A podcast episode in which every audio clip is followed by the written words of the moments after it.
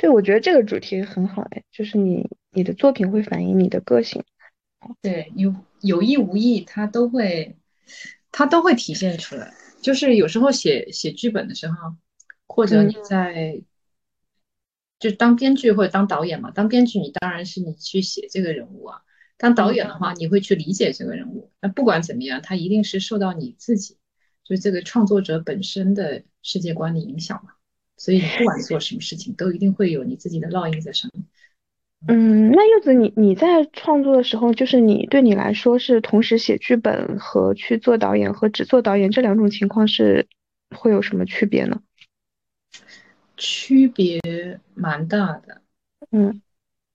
因为最近正好是有一个项目是，就别人写的剧本，然后我我我可能会去导演吧，然后这个时候，就是你会有一种冲动，作为你你可能会平时会编剧的人哈，你看到别人的剧本，你会有一个冲动说，哎，是不是这里应该是这样这样去改？如果我是编剧的话，我可能会这样去改，对吧？比如说比如说啊，我举个例子，比如说，嗯，当下。嗯，电影就是这个剧本里面的女主角，对吧？她她要做一个重大的决定，她要她要离开她的家庭，她要逃离她的家庭。那如果我是编剧的话，我可能会赋予他很多的，我可能会把某一场戏放大，就是他他离开的那场戏放大。但是这个编剧的处理呢，他他那场戏就干脆干脆就省略掉了，然后他所有的情绪都放在他离开之后，他家里两个小孩的反应。嗯，就是那种很细微的差别。嗯。哎，我大概其实嗯有感觉到，其实他他那个重点就是放在小孩上了嘛，他重点没有放在这个离开家庭的这个女性身上。嗯嗯，他那个视角是不一样的。其实这里面会有一个细微的，就是这个女性和她的两个小孩之间的一个冲突吧。但是他可能会嗯，就你习惯性的带入谁，你更愿意站在谁的角度去考虑问题。对。然后我记得我那个时候在电影学院的时候，我们老师就说：“他说你第一部戏一定要不要，一定不要导自己写的剧本。他说为什么？因为如果万一你导了一个烂片，你就不知道是你自己写的不好还是导的。这好像是个是个是个问题哦。但是同样的反过来说哦，就如果你做了一个很好的作品，那你会很开心啊，因为它从头到尾都是你自己的嘛。对，但其实我很少看到这样的作品，就是所谓的那种 auteur 嘛，就会有一些。像我们以前所说的那种，像像伍迪·艾伦，或者像像 Kubrick，他们都是，或者像 Tarkovsky，他们都是一个作者型的嘛？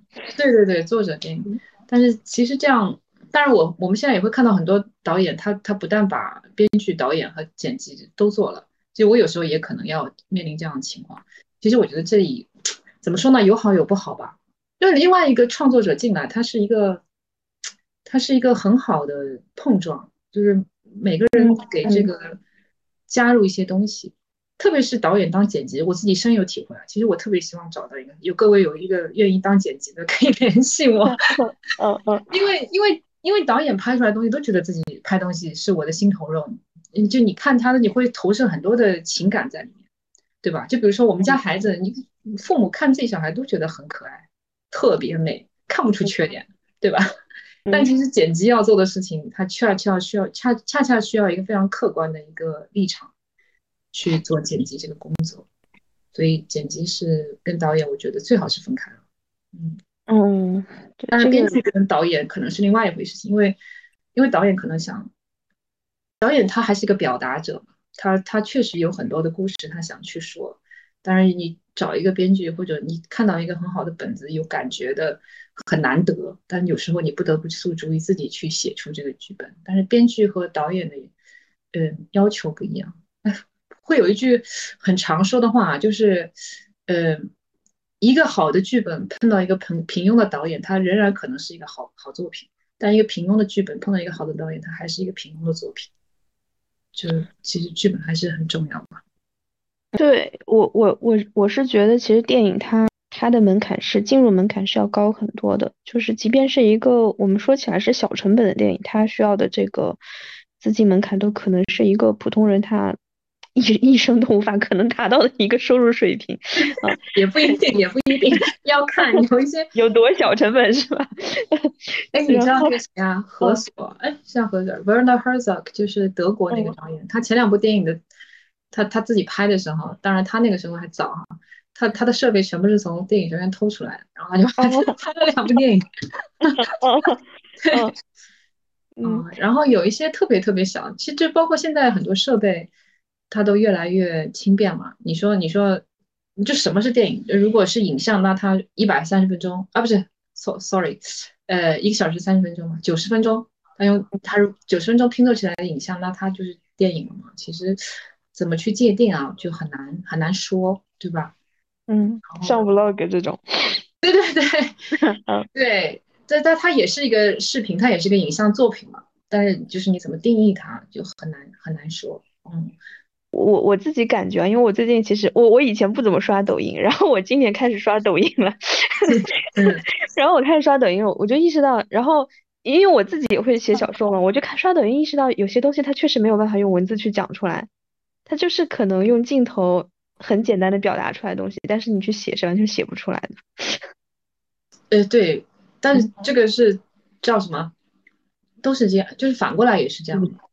就比如说一个人的心理活动，你用文字就很容易，他他他的感受、他的想法，对吧？用文字你都可以写出来。但是用用电影的话，当然你用 O S 啊，这个就是比较简单，也比较直观，也比较偷懒的方法。但其实如果你用影像，真正的所谓的视视听语言的话，去表现一个人到底在想什么，这个就是一种这个。也算是一个技巧，一个技能，然后也是你创作的一部分吧。嗯，像像有一个镜头，我想想哎，但我的我的 reference 都比较老，比如像大红灯笼高高挂最后那个镜头，就是在两两扇窗两门的两边吧，这样徘徊走来走去，然后然后他最后是被放在一个窗格面的感觉，就是他所谓那种被禁锢，或者说他容。他他永远被困在那个地方那种感觉，他其实就是用一种视觉去表达，但这个就是一种很隐晦的表达，或者很含蓄的表达。这个就是我觉得它的艺术性，很多时候是在这个地方。嗯，其实我我觉得这种含蓄哈，这种含蓄，它嗯，有时候它它会它对观众来说，他的理解可能会嗯。有一定的要求嘛，它不是那么直观的，你就能理解到。如果你用文字说的话，那迅速的，相对会比较迅速的理解到吧。但是同时，另外一方面就是说，嗯，其实有一种可能，就是他的那种处境，他那种禁锢本身就不是所有人都能都能理解到的，就可能会有很多人觉得那种生活也还挺挺幸福的，挺好的，是是不是？对吧？在家躺平，怎么说？我觉得这个所谓的电影，它是有有有时代性的嘛。当然有一些电影啊，当然很多电影，很多电影都是有时代性的，或者很多电影它在不同的时代会拍看出不同的感受。这个就是有时候很 很奇妙的地方。对啊，不过怎么说呢？就是有时候是这样的，就是观众，呃，我我承认，就是不是说，嗯，怎么说，就是。不可能，这是不可能的。就每一个每一个电影都能被所有的人理解，这是不可能的，对吧？每一个文艺作品都不可能被所有的人理解。然后，但是我们希望达到的是说，有一部分人，对吧？至少有有更越多的人能够理解你想表达东西，这是越好的。就我这个我自己觉得，我常常会要要提醒自己要保持谦卑，然后有时候也会 也会说一些。呃，那种哎呀，不懂不懂，他们都不懂。但其实其实应该是要保持谦卑，因为因为电影本身是一个很草根的东西，对吧？它当时出现的时候，它应该无声电影时期嘛，就你不管你识不识字，或者你来自什么样的文化、什么样的国家，你都能看那些影像，能够理解理解这个故事。它它其实特别草根，它不是一个在殿堂里的东西。那很多的艺术作品、艺术形式，它都是出身很草根的东西，对吧？然后它慢慢的、慢慢的，啊，有有不断的人去摸索、去探索，那它就会变得越来越多元化。有一些是特别特别实验的、特别特别先锋的，但也还是有很多电影还是一个大众娱乐嘛。我觉得我自己是这么觉得。所以，当有时候你会问，哎，观众理解或不理解？那他肯定会有有理解的观众或不理解的观众。那他们理解和不理解的原因是什么？就你你要想是说，是我没有表达清楚，还是说他们的文化背景造成，或其他什么原因造成？如果 OK，你接受是因为其他的一些原因，他自己的经历也好，但大部分观众能够理解你想要表达的，那我觉得他就是过关的哦，他就是那个至少是合格的，就是在视听语言上他没有他没有他没有这个致命的缺陷，但其他的那就看他自己的命了。我觉得作品每个作品都是有自己的生命，就。他就真的像有生命，就他完成了之后，他被什么样的人看到，他去到哪里，他在每什么样的人的心中留下什么样的一个感受，就是他自己的命，自己的生命。我觉得，然后就是我觉得观众会比我们想的更聪明，其实很聪明。然后，嗯，特别是有时候我在做悬疑的时候，做悬疑题材的时候。就会觉得啊，我要弄一个特别牛逼的反转，然后让观众都猜不到。其实肯定会有观众猜到的，然后观众真的都很聪明。嗯，这个时候就是不要去指望说你比观众更聪明。嗯，我觉得是你要接受观众就是很聪明的，但是他在聪明的同时，他仍然即使他知道这个结果，他仍然会对这个作品充满兴趣。这个才我觉得是考考验的时候。这个最后还是回到人物和故事本身。它不是一道谜题嘛？当然，谜题是一个载体，是一个噱头。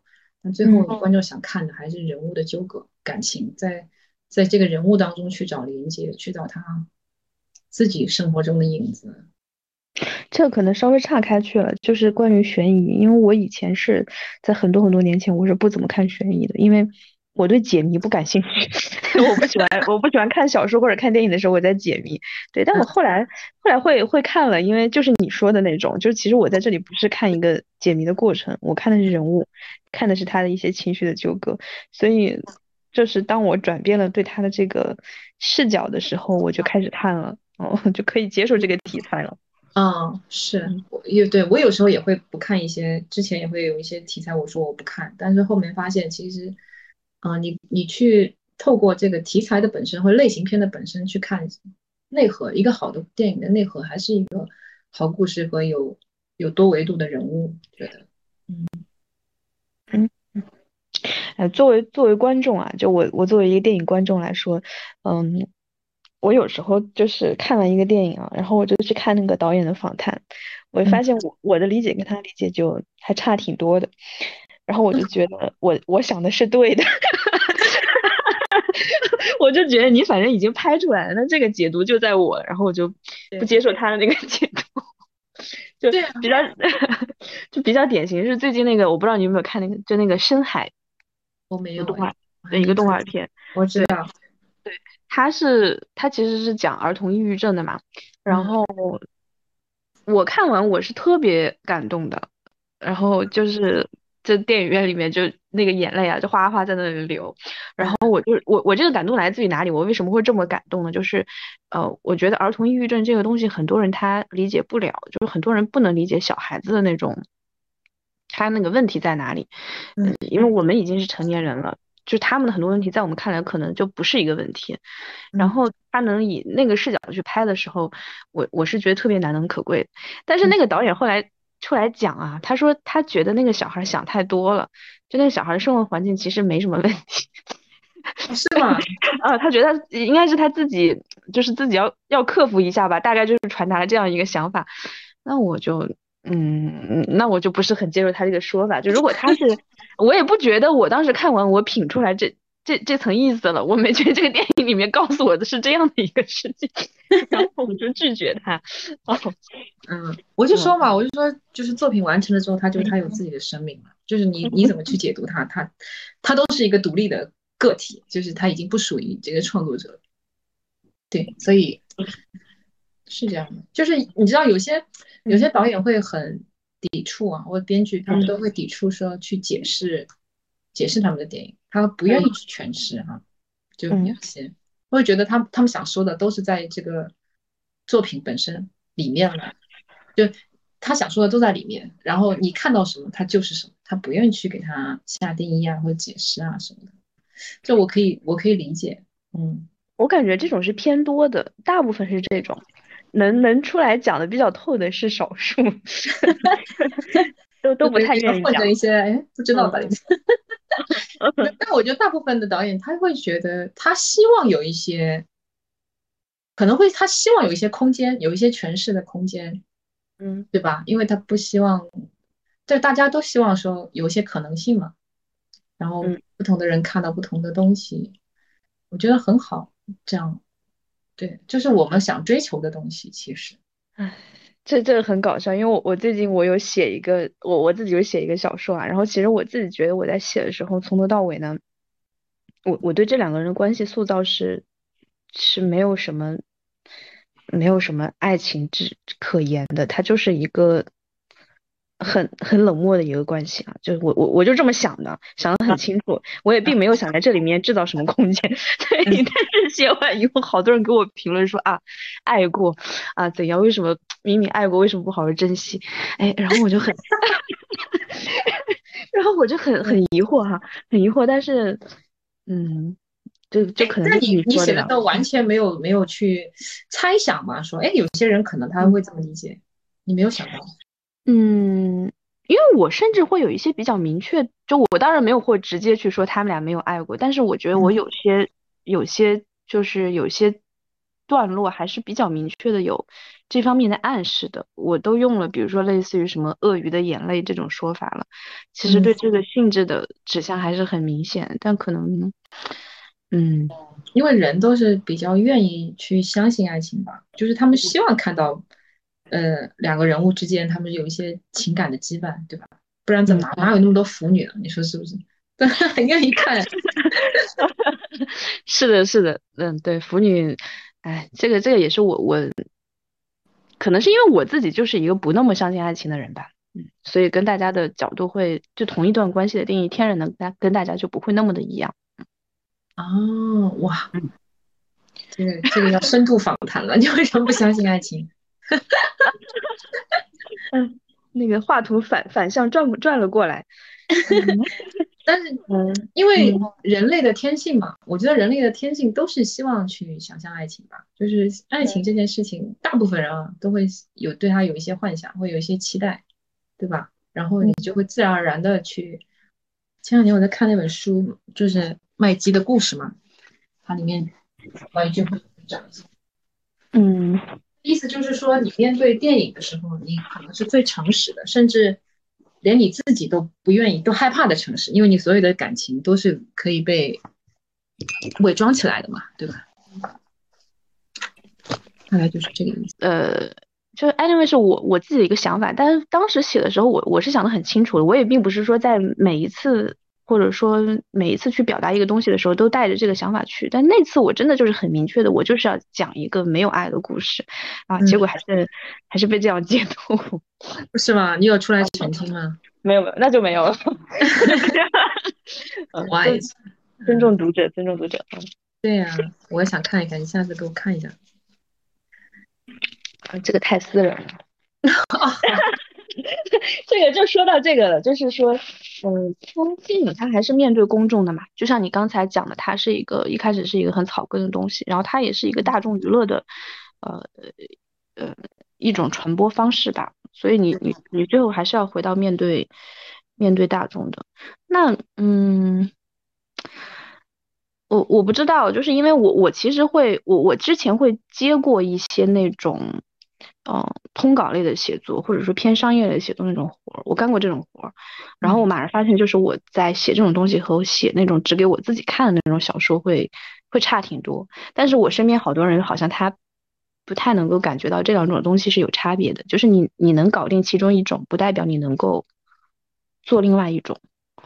哎，这个问题就又回到说所谓的文艺片和商业片。嗯，对，文艺片可能。呃，到就是我在在我心中，文艺片和商业片的这个界限是模糊的，就而且而且说实话，大大大家对商业片和文艺片的理解有时候也比较狭隘，是，就觉得节奏好慢，它是个文艺片，然后刷刷刷很多特效，它就是个商业片，对吧？其实未必是这样子，嗯嗯，我会觉得说，你再小的成本，所谓的独立表达，就是我不追求有人看得懂这种东西，有，那很多比如说视觉艺术啊什么的，都是有这样的成分在。但是我觉得，我不能替别人讲，但是我自己是渴望被人家理解的。哦，就是我的作品，我可能知道这个作品它不是大家或者说很多大众会喜欢的，比如它不是一个喜剧，它没有段子，嗯，然后它它没有呃，它没有那种所谓的流量明星啊，或者说或者说他他不是一个嗯，就当下特别流行的一个故事之类的啊，嗯嗯，那个元素它没有特别好看的男女主演啊，或者说。很多的暴力情节啊，它不是这样的东西，嗯，但是我仍然渴望这个东西是有人理解的，就我说的话是有人能够理解的，但我可能知道我这个片子它受众就是这些人，但我希望这些人是理解的，就是好像我没有我自己是从来没有写过一个东西，说我这个东西完全是给我自己，嗯，那就是宣泄写日记那种不一样，我觉得，就当我在写一个剧本的时候。我仍然希望我所表达的东西，它是能够理解、被理解的。比如说，我你可能觉得这个，我们就狭隘的来说好了。我说我在在写一个文艺片，那我希望我这个角色的挣扎，对吧？如果是商业片的时候，他的挣扎可能是嘶吼出来的，对吧？或者说他有很大的情绪起伏，他要要摔东西啊，或者怎么样啊。然后我可能不走这个路线的时候，我希望他含蓄的时候，我也希望他能够他能够被看到。他能够被一些仔细的观众看到，比如他，他平时喜欢喝一杯咖啡，但他那天喝那杯咖啡的时候，他就没有喝完，他就把它倒了，就这么一个小小的差别，就是，但他仍然是有一个有一个线索是能让观众去 pick up 的，虽然可能他需要的这个精力和专注力会更高一些，我不知道我说清楚了没有，就是我。嗯，我感觉我在写的写作的时候，我仍然会去想观众会会不会理解这个东西。嗯嗯，或者说我可以建立一种，嗯，就就比如说好了，我们再举回那个例子啊，你说你说可能像巩俐那样，我说大红灯笼高挂 又是一个比较老的例子，你说可能大家会喜欢。会喜欢他这样的生活，就是当下的当下的那个年代，对吧？你看的时候，你会觉得，哎，这个生活挺好的，对吧？那我怎么能让你大家理解？对于这个人物来说，他不管在什么年代，他都是不是不好。嗯，那他可能我在前面就要安排几场戏，就展现他原本的个性，对吧？那我我这样做了之后，不管他在什么年代，那对于那个人物在那那个年代的时候，他都是对于他来讲，他都是一种折磨，他都是成立。所以就是他他。他可以通过一些设计和创作，然后让这件事情能够被看到，即使他不是一个呃嘶吼的状态。还有一个，其实就是还是观众到底在哪里看这个作品的问题。就现在大家不是拿手机看嘛，会比较多，对吧？那以前是在影院看，你没有不受干扰。但现在的话，你可能看很多东西，你是在地铁上拿个耳机你就看了。那你周围有很多的干扰，然后你的屏幕很小，你的音响设备也未必那么好。为什么现在很多电影那个特写比大远景多了那么多？跟我们观看习惯是有关的。就这个时候，你可能你一来你也阻止不了大家改变他的观看习惯，二来这个我觉得也是很正常，任何事情都是在发展的嘛。但是作为一个讲故事的人来说，就你你去接受他现在的一个。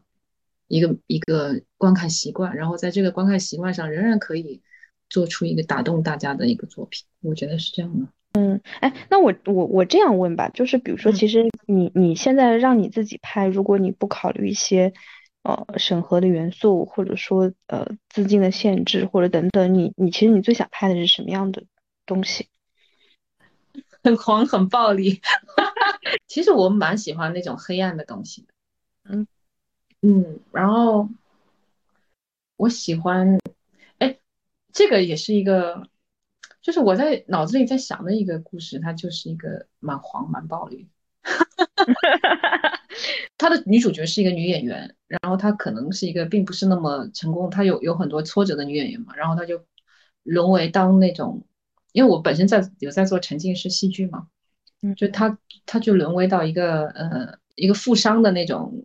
他们会出很多钱去做一个沉浸式的派对，然后呢，在派对上作为这样一个玩物，那个派对上的玩物，这样他的主角是这样，所以他就他就会在这个现场，然后见证一场凶杀案，然后，大概是这么一个缘起，就是这种这种故事我还挺喜欢的。那真的是很黄很暴力，两个都都有了。对，但就是我自己看的话，我什么类型都喜欢看，但是我我就是觉得怎么说呢？有时候我会我会我会想做一些跟现实生活很很很背离的东西，就所谓的一些恐怖片啊，说恐怖元素，它其实是内心恐惧的一种外化，嗯。对吧？就是嗯，可能我们那种很细腻的东西我也很喜欢，但那种很爽的东西我也蛮喜欢。嗯，就我想做一个，他已经外化到把你所有内心恐惧都做成一种很极致的状态，挺黄挺暴力的。嗯，我你刚才提到那个恐怖片，嗯。我我我最小的时候，特别小的时候，那个时候可能看恐怖片很多都是那个年代那个僵尸片啊，就香港那种。然后后来后来你就会发现有很多恐怖片，它其实都是心理心理悬疑，它最后它可能会通过一个心理的心理学的一个角度去解释那些，对他的那个恐惧。对，嗯，我嗯，说到这个。对，其实因为现在也是一些限制嘛，你不能讲鬼怪啊，或不能讲一些迷信的东西。其实我对迷信特别有兴趣。哪哪哪种类型的迷信？就是这个范围很大嘛。哦，都就是民俗类的迷信，我都特别有兴趣。我听那种故事，我都听到可以入迷嘛。那种东方传统民俗嘛。对，比如什么湘西赶赶尸人啊，或者说，就是其实就是僵尸片的原型嘛。然后我有个朋友，他是他是福建人，然后他就说他小时候被被有被鬼缠身，然后他家里人来找来道士来给他念经啊，然后把那个香灰水啪吐在他脸上那种。然后还有一个朋友，他说他小时候有开天眼嘛，然后他在家里都能看到他们村里面以前就是过世的人啊什么的。啊，我就觉得这种太有意思了，我好喜欢这种故事啊。嗯，但是后面如果就要合理化，它就是有点下头，对吧？就如果说一定要合合理，因为现在大要求就是一定要合理化嘛，就会有点下头。嗯，那两种画风完全就很难捏在一起。就如果你就是 就是合理化，因为我都能想象到合理化要通过什么角度去合理化，跟那种就是民俗类的恐怖。因为如果你一开始就是这个就是强行合理化嘛，但是有些比如说就像我说的那种，它其实它一开始就是一个。从一个心理的角度去去拍的，那它就不存在一个强行合理化。它本身从最开始那个讲故事的意图就是，它就是一个可以通过心理学来把它合理化掉。我我我，对对，就比如精精精神分裂类的这种，然后他可能会看到一些幻象，然后一开始是由于他经经历了一个什么样的创伤，然后前面会有一个，其实也可以达到一个非常一个非常恐怖的氛围。就我我我我我之前看过一个是那个。张国荣演的，他跟那个林嘉欣演的，呃，好早前了，我我大概中学时候看一个电影，就也是他，嗯，就是啊，我知道那个电影，就是讲好像斋圣吧，那个叫什么？嗯，林嘉欣跟张国荣，我知道那个电影。嗯，对对对，他其实就是他，嗯。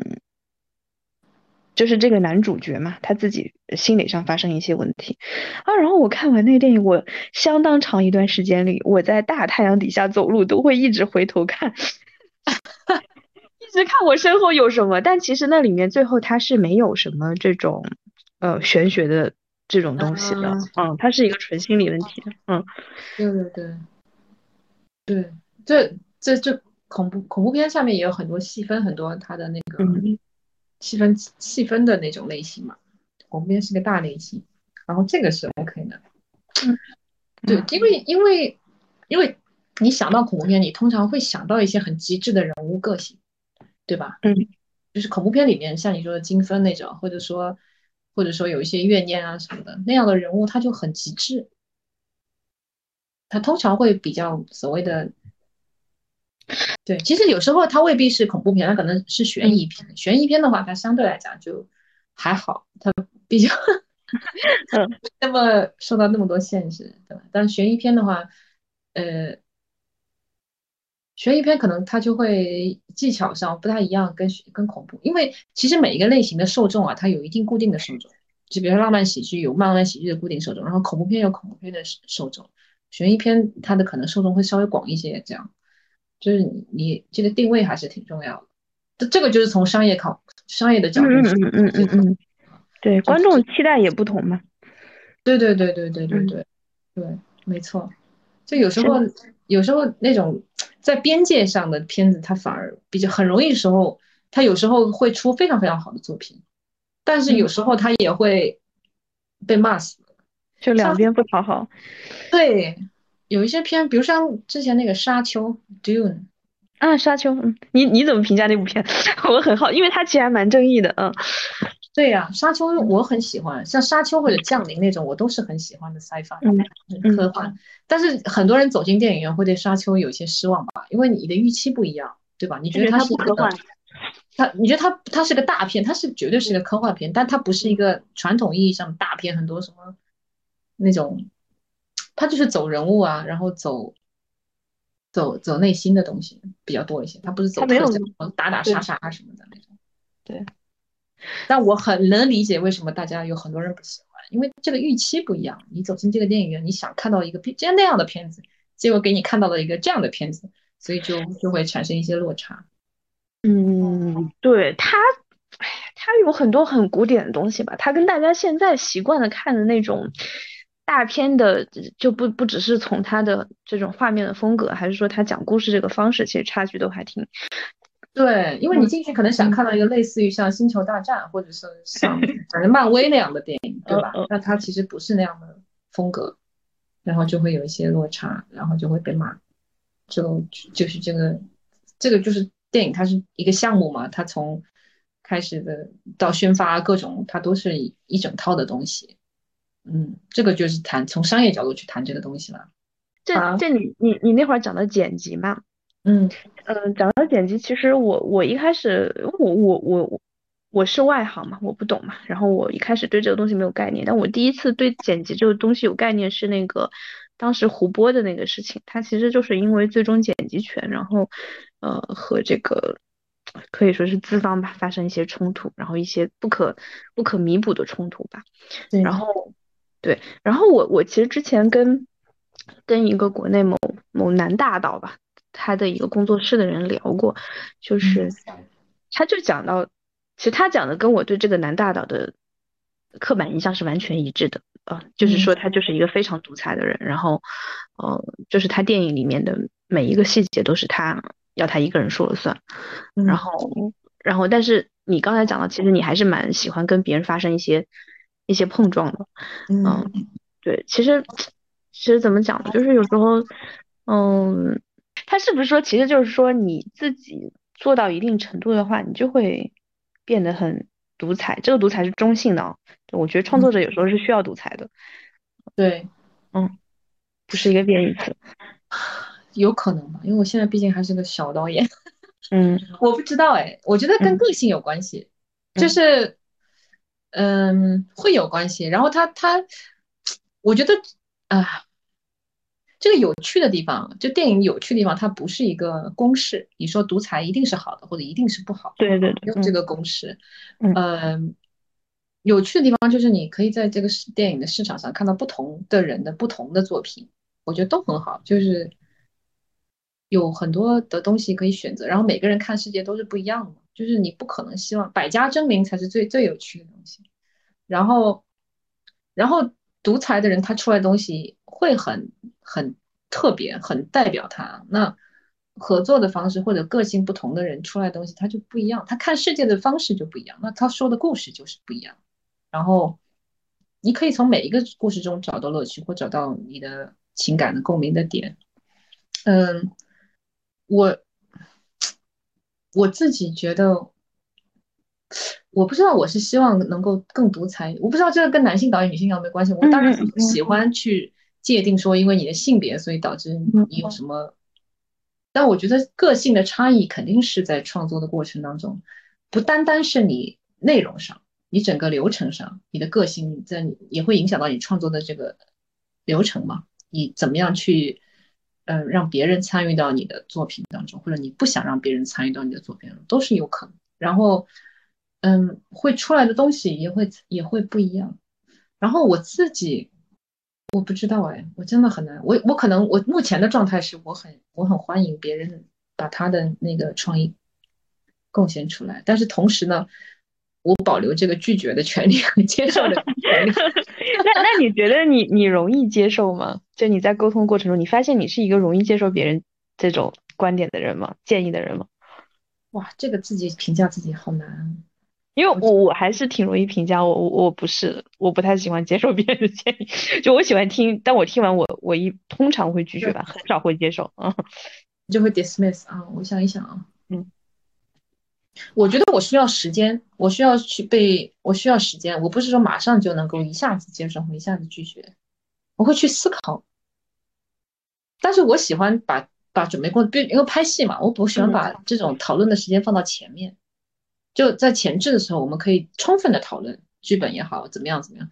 但一旦你上了片场之后，那导演他就是大部分时候他他得说了算，因为前面你你该给你提建议和提意见的时候你都提了，咱们就有一个有一个方案，咱们就按这个去执行就好。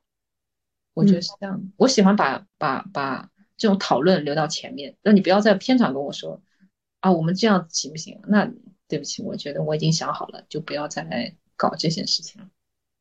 嗯，你这个还是一个工作的，我觉得就是一个工作的态度，就是你怎么样把这个工作嗯推进。前面的时候大家充分讨论，然后决定以后就相对呃有效率的执行。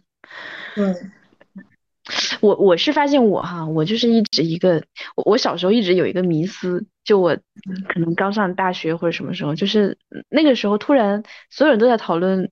就是团队精神，什么 teamwork 之类的，你你再往小也没人提这茬，然后到了某一个阶段，突然所有人告诉你，你应该做一个有团队精神的人，然后可能再过几年，好多人就是说你要有那个领袖意识，就是你要做一个 leader，然后可能比如说你去面试的时候，他会看你有没有这种这种能力嘛，对。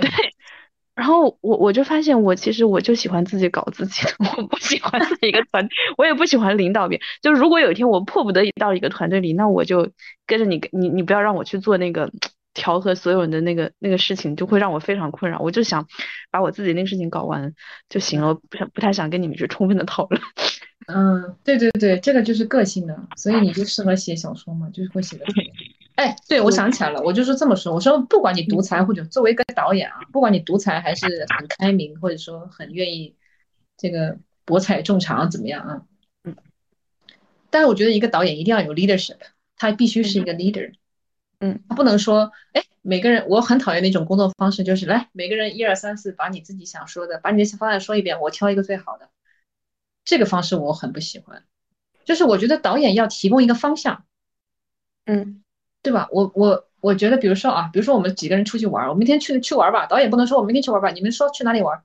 我觉得导演应该说明天我们要去滴水湖，比如说啊，上海 滴水，或者明天我们 我们要去那个呃安吉，我都在上 上海周边，我们去某一个地方玩，或者明天我们去海南岛玩。然后然后比如说你去找酒店，你去找什么？你去找什么？然后大家可以。可能他们找到的酒店或者找的酒机票会找比我找的更好，我一个人都什么都去找了，就不一定做的最好嘛，对吧？但是这个导演起码要要给一个方向，嗯，我觉得这个很能力很重要，就是你不能，你独裁也好或者那个也好，你必须要让所有人调动起所有人的积极性，这个我觉得是我比较想追求的一个方式，嗯，就是你要很有压力，这个啊，这个其实很有压力。对，我觉得我最理想，但是我还差很远。我最理想的状状态是，我让每一个人都为了你的你的这个电影而兴奋，他们很很希望参与啊，他们能能能同样被这个故事感染，同样愿意去为了这个故事去挖掘自己的创造力。这个我觉得是我我自己最想达到的一个状态。你刚才描述那个场景，就就比如说简单，大家一起去玩，然后呃今天去就做攻略嘛，今天干什么，明天干什么，就这种程度的 leader，我都会觉得很有压力。对我来说，对我我就会担心，就是我的意见可能有人会不开心、不喜欢。不喜欢就甩锅嘛。嗯嗯嗯，对，它是需要很多多少层面的。就是那嗯，对，那那就说到就是说职业的选择，就是怎么样走上这条路的。天呐，这个就说得远了，因为我，我我想想看，我正式算我快三十岁才算是正式到这个行业的边界吧。那个时候，因为我我以前是学管理学，然后又后来又学了一个工程学。嗯，哎，打断一下，打断一下，先从管理到工程，这个跨度就有点大了，其实。很少这样跨的，对，就我本科本科学的是那个管理科学嘛，就在复旦念的管理科学，然后呢，然后后来到大四的时候呢，就有一个机会，他有个奖学金的项目是跟那个新加坡国立大学合作，然后当时就是可以去那个他们的工业工程，学呃直接读博士，嗯，然后我就申请了，然后就申请上了。因为当时其实想法很单纯，就单纯的想出去看看，就好像也不想说，哎，找一份工作啊，然后当个白领啊，可能就差不多了，就你的你的人生就走上一个很稳定的一个旅程了嘛，就还是比较折腾。当时就是不甘心，说我要出去看看。然后呢，其实自己也没有花很多时间，我也没考托福啊，没有干嘛，就没有，就有点误打误撞，他就出国了。嗯。然后做博士的话，其实博士做做博士一个是一个非常艰苦的过程，因为我真的是不喜欢，但是我就告诉自己我不能半途而废，我一定要把它撑下来，所以就撑得很辛苦。嗯，然后，但是我觉得人生不管怎么样，你走过的路都会给你一些，就这这个旅程是最重要的，结果可能。我自己现在来看啊，还是旅程比较重要。走过的路都会不管。我觉得这个其实是一个创作者普遍的心态，就对创作者，尤其是对创作者来说，你的经历都是有用的。对对对对对，嗯。所以后来就，呃，博士，然后磕磕绊绊怎么样，反正也也也拿到了博士学位，然后就在新加坡找了一份工作嘛，然后当时。反正就朝九晚五，哇，体重飙升，然后就很安逸。大概过了两年时间，然后有一天我就突然，我在搭地铁上班的时候，我就突然想，我说我到底在干嘛？我感觉我就是每天出卖我八个小时的时间，然后再用这个出卖的时间换了钱，再用这个钱去消费，让我自己高兴，对吧？那我何必不去做一件我真的喜欢的事情？我所有八个小时时间都能扑在一个我喜欢的事情上，即使这个事情不能给我带来很多的钱，我也愿意嘛。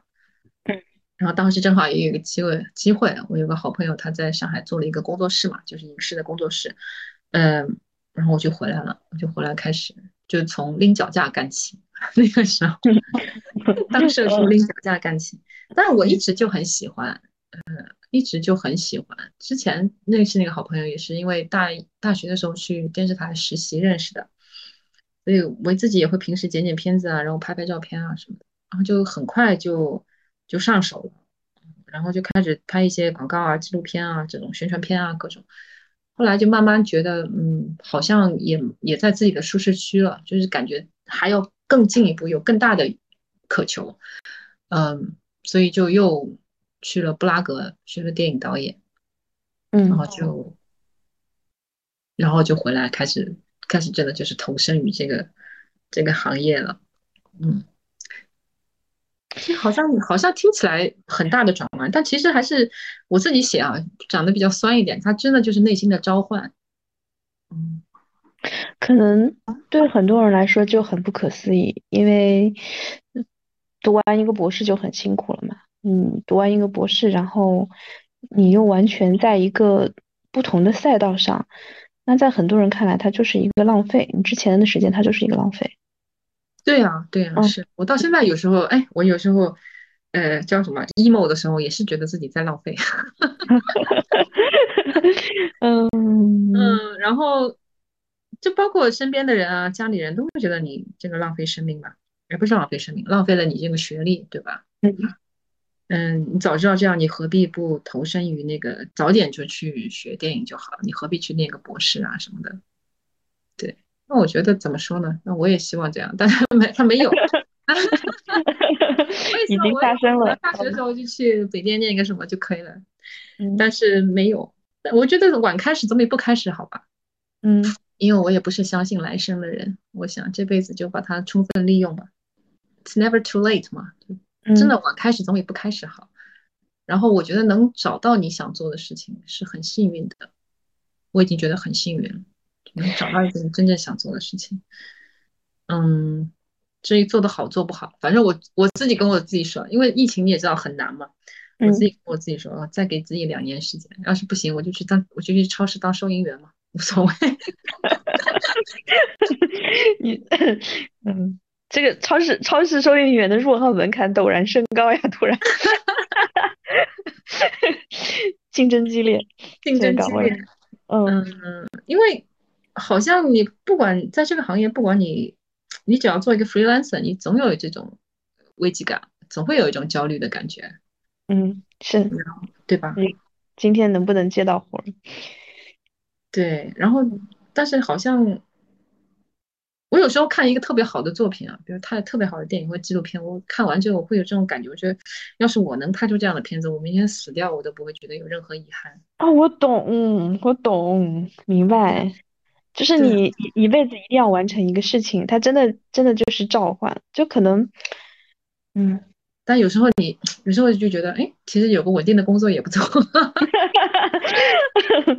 对，它是一个基本的生活的兜底吧，属于，对对对对，咱想要很多了，就又又要这样又要那样的，对，既要还要又要，对对对，又要稳定又要刺激感，又要实现一些一些东西，对，就是。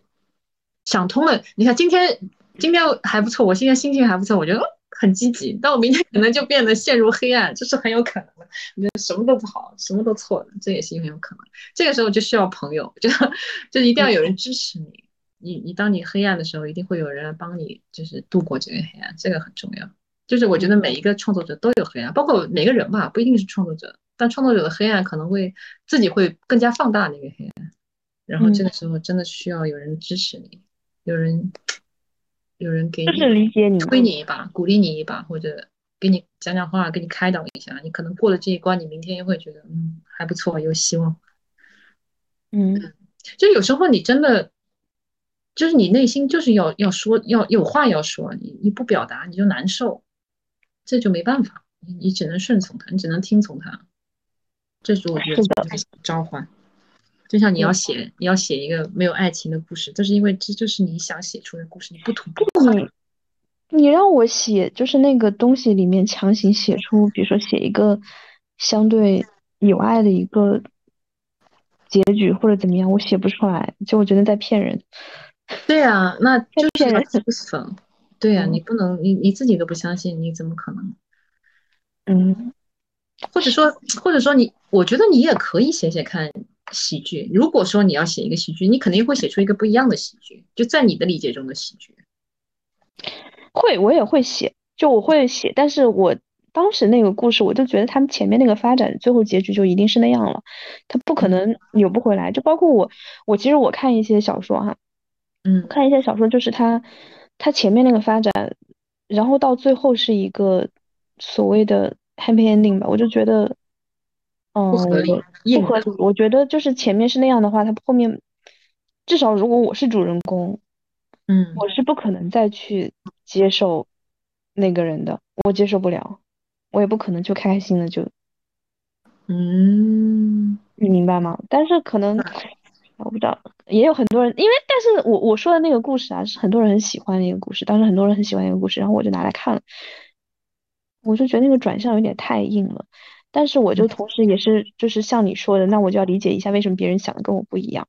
那我觉得可能很多人他他其实他会不太在意这个过程中的一些你你你的这些折磨啊，你这些痛苦，只要最后是好，他就之前那些都可以一起抹杀掉。这个也是他们生活中的一个态度，所以他们在看小说的时候，他们也可以这样去去理解。嗯。对我真的是每个人自己的投射，这个每一个作品中都是你自己的投射，就是很很很自然的事情。然后你说的那种硬硬凹的某一种结局，我就哎，以前我们写写写作课的时候，哎，怎么说呢？就是我的那个编剧老师他就会说，你只要有一个很扎实的第一幕和第二幕，就你结局先没有，你这个剧本也就够了。就是你的结局其实会慢慢慢慢自己浮现出来的。嗯。那你得把第一幕和第二幕想得很清楚，因为第一幕和第二幕是在你的设计之上的。如果你的第一幕、第二幕扎实的话，你的结局就已经已经定好了，在你第一幕、第二幕之间已经定好了，他自己会慢慢慢慢的，呃，把自己雕琢出来。是的，嗯，对，对我我我自己发现，就是我在写的时候，就是会开始会很难，嗯，所以开始会很难，就是你可能写了一段，然后就删掉，就写跟狗屎一样，然后就怎么都不对。有时候是这个故事，你觉得这个情情节不对；有的时候是人物不对；有时候觉得自己的就文字层面的写的很烂，嗯。但是，一旦把那个头开完，嗯，后面就可以一直写下去。但有的人会写大纲，我我不太会写大纲，就我会我不会把那个就是一步一步情节都写想好再去写。但是呢，它并不意味着就是我写的东西它是那种纯粹的很。很很情绪啊，或者说很意识流、很抒情的那种没有结构的小说，就我最后写出来，它还是有一些就是情节，甚至有一些很狗血的点，有一些狗血的这种这种东西，但它都是我在开始写以后，它会自然发生，就你就突然就觉得就到那里去了。哎，那你会改写吗？就你写完一遍之后，你再会重新顺一遍再改吗？还是少很少很少？就是这个，这是我做所有的事情都是这样的。我我工作也是这样，我学习也是这样的。我不太会去回去看，很痛苦，就是很痛苦，就不太会去看。而而且我也我也不太会去看，因为我隔一段时间回去看的话，我觉得就会不知道，就是能让我回去看的东西也很少，就觉得再回去看就觉得写的不是很好了。啊，是吗？嗯嗯，那你写完就会丢出去让大家看吗？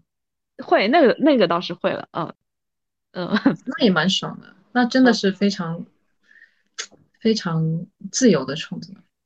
对，这这个就是所谓自由创作嘛，但有些就是不自由的创作。哎呀，我也不知道。作为创作者，你你自己，你唯一有的资本就是你自己的时间和精力。嗯，运用运用你自己的时间和精力，这个就是。那那你现在会就是有一些。就是比较困扰、比较 down 的这种情绪吗？常常啊，那 长的不要太长，嗯，常常啊，就会觉得自己很没用啊，对吧？一事无成啊，各种啊，会啊。一事无成是指这种，就是作品上、作品层面。对呀，嗯，但其实想想，哎，好像每一年也都会做一些东西，但是又会觉得。好像想自己想做东西还没有完成，然后会觉得是不是走错路了，会走不下去了，然后，对啊，就会就觉得嗯，是不是不应该这样这样子，常常常常这样，嗯，这种焦虑，哎，就说很多就每一个创作的人都是什么，嗯，self-loathing narcissist 叫什么？自我厌恶的自恋主义者，就可怕。嗯，其实不矛盾，因为你首先你自恋，就是你对自己的投射是很高的，所以你才会厌恶自己现在的这个状态，因为你觉得你可以达到那样的一个状态，足够自恋才会自厌。嗯，哦，对不对？心里吧，你看，就是需要这样的人都看到我现就会就会会常常这么觉得。你想，嗯，哎，就会看到，哎，跟你同龄的。大导演，或者已经是很大的导演了，对吧？跟你同龄的人已经有很厉害的院线电影了，然后有啊，反正就已经很成名、功成名就啊，这样子，就是觉得是啊，就是就是觉得自己一无是处啊。嗯，我觉得可能自己永远也拍不出一部院线电影啊什么的，有可能，或者永远是想表达东西无法被表达，这是有可能的。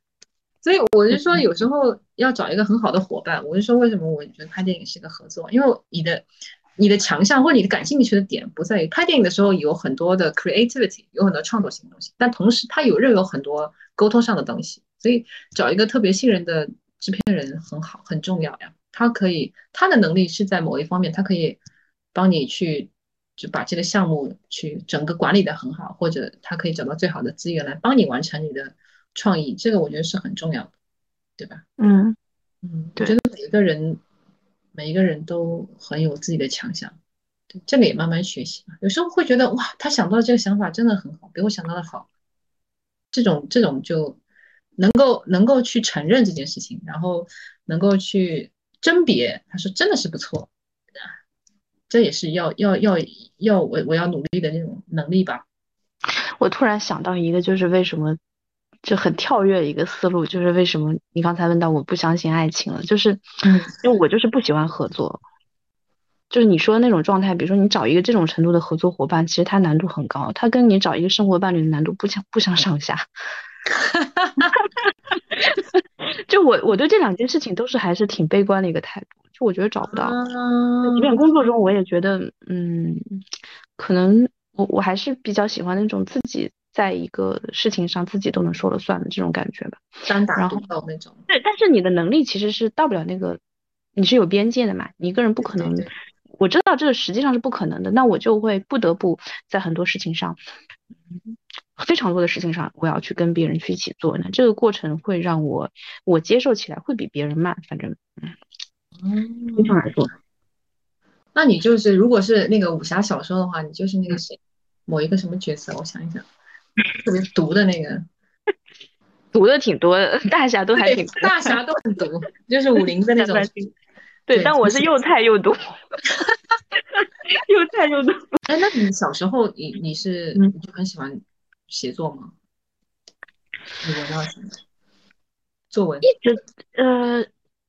还行吧，我小时候作文写还行，但是我现在看起来就是说属于那种学生中写的还行。但你要说那个时候有多优秀也谈不上，就也就是说，在在同学里面相对还通顺一点吧，也就这种程度。但我真真的对这个东西有意识，其实就比较晚了，嗯，就比较大了，嗯嗯。那你自己尝试写过剧本吗？我我没有，因为我觉得它还挺不一样的。对对对，就是跟小说还差挺多的。对，实际上我开始写小说也很晚，就是比，呃，比我对写作这个东西有意识要更更晚一点，因为它它是一个故事嘛。对，而它不是一个纯粹的，比如说你写一个诗歌或者散文或者一个评论，它不是不是这种东西。对，然后这个我就就会更晚了。嗯。嗯。我真的很想读一读，你啥时候你那个那个号给我？好羞耻，好羞耻，太羞耻。哎，对，其实是的，真的，我觉得把自己作品作品拿出去是要勇气的。对，就你你你一个好的作品，你肯定是有你诚实的东西在里面的。对，你知道，每个人都在张爱玲的小说里读她的八卦，然后认识她身边的所有人。嗯，啊，对啊，就是你不不得不。你肯定要诚实，就是你好的作品肯定是有现实的生活的缩影在里面的。嗯，对，这个无法避免。但但还挺爽的，就你能够表达很多东西，可能你生活中没有办法讲，这是他快乐的地方。对，但是。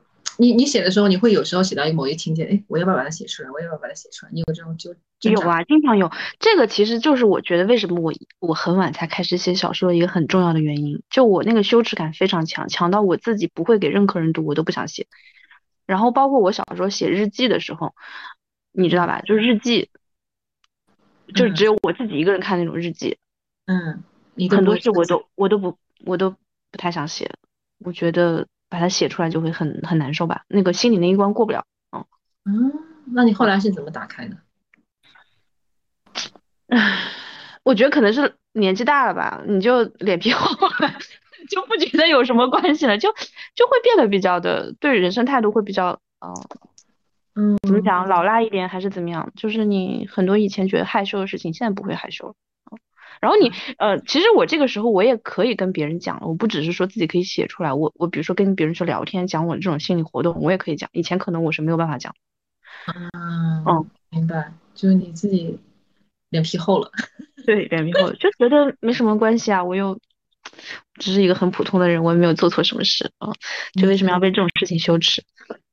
对，不过写剧本的时候，我不知道你，因为你你可能不重写吧，对吧？我觉得写剧本的时候。就是这个人物第一稿的性格会跟后面几稿的性格有很大的区别，就我自己写的时候，就我刚写的时候，我觉得嗯，他跟我自己蛮像的，但是越写越写越写，不断的去写写写写写，那个人就离我越来越远，他就成为一个独立的人了。然后当演员有演员进来的时候，他就会变成另外一个人，也不是完全不一样了，他就会慢慢慢慢又有自己的个性，他就有点像雕塑，他捏捏捏，每个人去捏一捏，他就捏的不太一样。你你说的这个，其实我我虽然不重写啊，但是比如说我在写到某一个地方的时候，其实我自己当时想的，比如说可可能有两个方向的，他可能选择这样，也可能选择那样，然后你要在两个中间你去选一个去写，然后包括其实有时候，比如说写完以后，有的人会他会说你要不要写一个番外，或者说你要不要写一个 if 线，就是另外一条线出来，就他们想看到另外一种可能性，呃。你有时候觉得说不是说那个可能性完全是零啊，因为你写的时候自己也疑惑过，到底是往这边写还是往往那个角度去写嘛。嗯，但我通通常不会去写另外一个结局，因为写完就已经写完了，它嗯就已经结束了，就不存在另外一个结局了。对，因为对我觉得这倒也是，不是一个另外的结局那种。嗯，唉，突然有一些有有很有意思，比如说。不是我写的时候，我是从来不会考虑这个这个人物的星座。但我之前那个片子，然后我男男演员就问我导演，他说这个人物他是什么星座的？嗯，我从来没有想过这个问题。但是可能每个人去 approach 这个人，他总要有一个入口吧，抓手。对他来讲，对，嗯，他就是一某一种入口。就好像我有时候看人物小传，常常会看到这个人物是什么星座。嗯，对吧？我我之前的一个呃同事嘛，就因为我之前不是也是在一个呃就是做做影视的公司嘛，然后他他们就在写那个写策划，他是一个策划，然后他要写一个很丧的人，嗯，很丧的人，然后一开始他们第一版出来那个大家写的那个人物吧，大家都觉得很土，就那种丧就是一种很很形而下的丧，就是 打个比方就是吃不上饭这种丧，但不是肯定不是具体这样，但大家就觉得很很没劲嘛。然后有人说，那就去要去采访一下，就是现在的人他到底他为什么而丧？你不要去就想的太空了，这种很无聊这种丧，他到底真的是在丧什么？然后他们组的人就投票，然后就投都投到了我，就让他他们来采访我，就全票通过来采访我。后来他写人物小传的时候，他就来找我问很多事，他就把我那个星座也写进去了。你刚才提星座的时候，我就想到这件事。啊，对对对对对对对。就就是好像好像说，这到底是先有鸡还有先有蛋的问题？就是你到底是先有这些情节，然后才这个人物慢慢捏出来，还是说你这个人物想好了，我这个人物他就是这个星座的，然后他做的一些选择，他就会根据这个人物的这个个性去做，反正都是一种方法，嗯，也没好没坏，嗯嗯。你你自己的习惯呢？我自己习惯，我不会先写人物小传，而且我有时候，比如说条件允许啊。我会让演员自己去写人物小传，比如说在戏剧排练的时候，它是可能的嘛，在影视可能有点难，而且我肯定不会写星座，因为我觉得每个人对星座的理解是不一样的，对，它不是一个共性的东西，它可，然后，对啊，就比如说我我理解的，嗯，处女座跟别人理解的处女座肯定不太一样，对吧？嗯，我不太会去写星座，但是他自己去揣摩，他觉得，嗯，这个星座，我觉得是，他如果觉得。能帮助他理解这个人物，我是不反对的。我我不是刚才讲说我我不喜欢写大纲嘛，嗯，然后呢，就我有时候可能，比如说有那么几次，我觉得我要不写个大纲，或者写一个就很简单的那种人物设定吧，不是一个很详细的小传，就就类似于我我之前看韩剧，韩剧它在播出之前，它都会在网上放那个人设嘛，女主什么样，男主什么样，我就觉得写一个几十字类类似那种东西，然后往下写。嗯，后来我发现我只要这么搞，我就写不出来了。我就永远写不出来了，就就是没法写了。就就就他，我自己我我也会总结，就为什么这种会让我写不出来，就是他其实，嗯，其实你看似是把功课做在前了，看似是你好像很了解这个人物了，嗯，其实这种情况下你的了解都会很很机械、很肤浅，很多地方甚至是生硬不自然的，就那个前后甚至是不连贯的。他他不如你直。接在剧情里面把它发展出来。这个会更更直接，嗯，哎，我没有，其实我从来没有像你这样的方式去创作过，哎，我都是先写大纲，哎，嗯，所以我也很好奇，哪一天我也试一下，嗯，但电影不一样，它它毕竟是一个工程。如果你一开始你你首先你不给到大纲，别人就不会投你。对不对？但可以，它可以倒过来，就比如说，呃，叫什么？这个叫什么 vomit draft？他们会去把有时候把第一稿叫呕吐稿，就你想到什么先把它吐出来，然后就不管它，然后再再去重写嘛，再去重看，然后再去再去在里面找一些它的结构啊，找它的那个纹理啊什么的。我从来没试过这种方式，我一般都是先写一个大概的故事，我可能不会每一场戏都写出来，但我会把这个故事先大概兜出来，然后我我再会着着笔去写。我可能会有一个，但是我说是没有大纲，但我不会说是我只是没有把它写下来，但我可能脑子里会有一个模模糊糊的想法。我甚至很多时候，大部分时候我那个结局已经想清楚了，只是说中间怎么去够到那个结局，嗯，会会会没有什么想法。但是一开始我可能写第一句话的时候，我已经想好我最后一句话要怎么写。我还挺喜欢那种设计，就是它有一个，就是有一个形式上那种所谓闭环的感觉吧。对对对对对对对对对对对，对，然后你会觉得哇，有时候突然这个我想到这个亮点，我觉得太好了，然后就很难把它抛弃。万一它哪一天就是不再合适这个故事的话，是很难被抛弃。嗯，就我我会我自己习惯，我会把每一场戏就写在一个呃便利贴上面，你知道吧？就是然后把它，然后把它贴在一个我的墙上，从第一场戏到最后一场戏，然后会看这一场戏、这场戏、这场戏，然后就可以把它。倒来倒去，然后换来换去，然后想这场戏可不可以拿掉，或这场戏是不是可以长一点，怎么样？会换一个方式，就我会我会喜欢这种东西。我会有一面墙贴满了我的那个便利贴，嗯，然后把它最后怎么组织起来？对，然后我会用不同颜色的便利贴，嗯，就这场戏，呃，它可能是，呃。就男女主的纠葛，或这场戏它是属于一个什么什么什么什么之类的，就不同的颜色标识这场戏的不同的特性，然后我会看看，这样我就比较了解我整个的整个故事给观众的一个觉一个感受的一个起伏。嗯，对。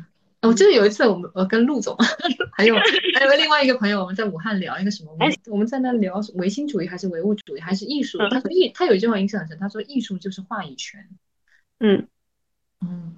我觉得在某一种程度上是，但是在某一种程度上又不是，就反正就是，好像好像我已经很少会说这个东西一定是怎么样的，我已经很少这样说。我现在也很少这样，我现在特别反感一个，就是我一旦看到有人跟我讲，或者他在社交媒体上发出来这几个字，我就特别反感，就是真正的这三个字，真正。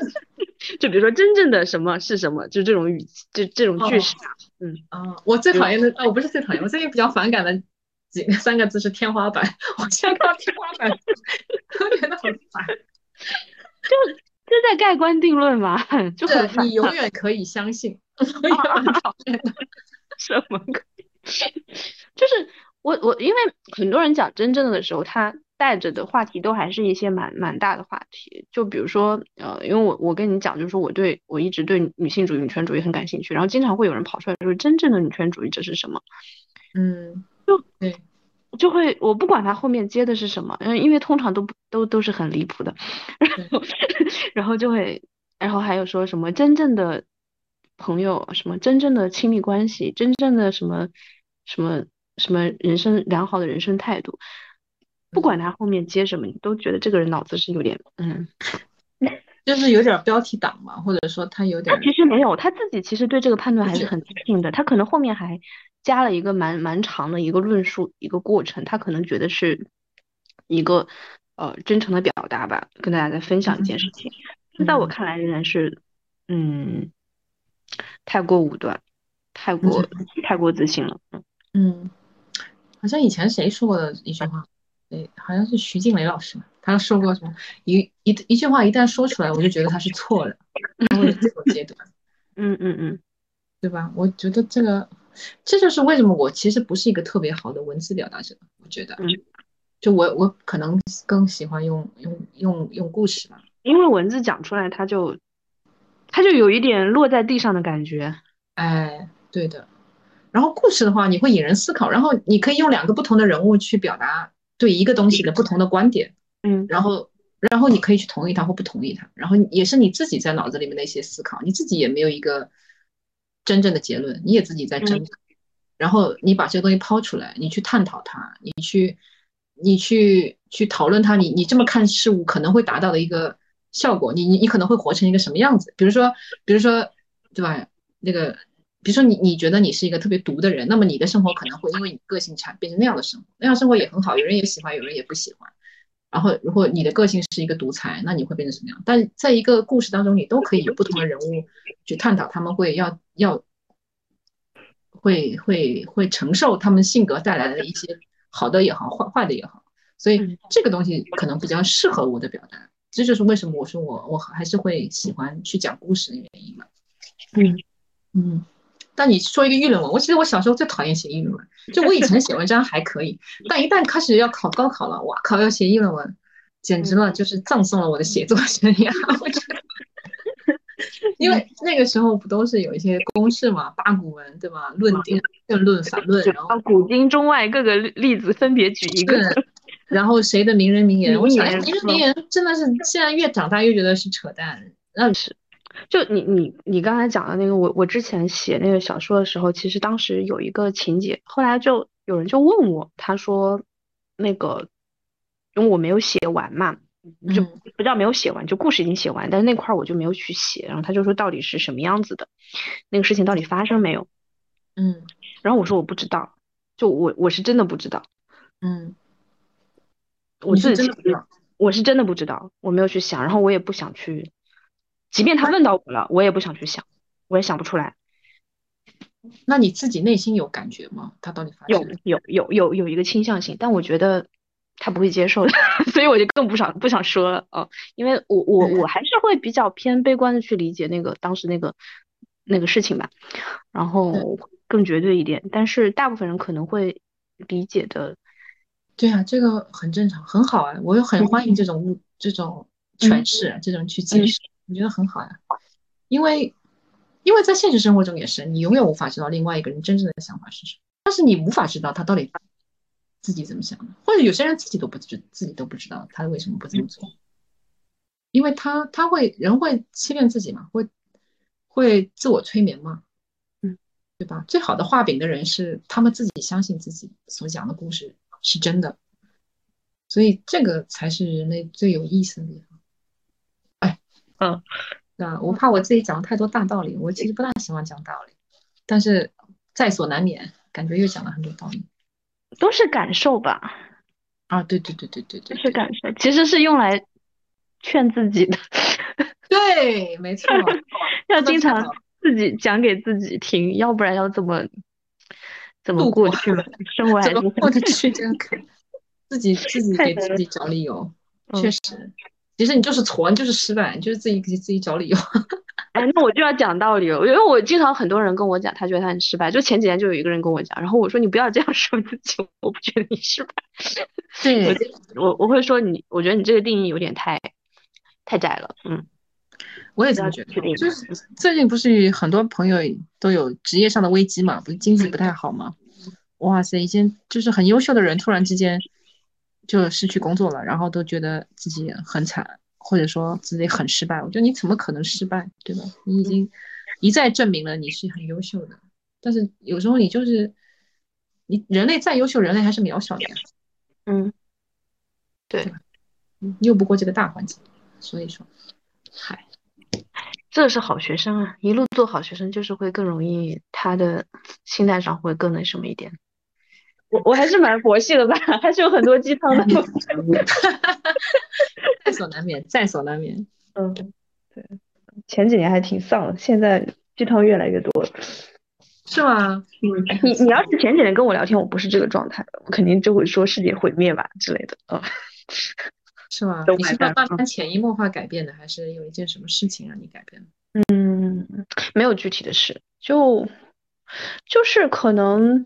我觉得女生在就是刚出学校的时候，或者说二十六七岁那个状态的时候，就会很，你的环境在变化嘛，你周围的你接触到的不是以前那群人，然后你要面临一个转变，然后尤其是女生吧，就是会，嗯，可能也有一些生理层面的原因，所以会导致你心理上有一些很很敏感的东西，然后尤其是加上如果一直就是会对，呃，这种比如说文艺作品很感兴趣的话，你看待世界难免会比较的理想化，你很多事情接受不了。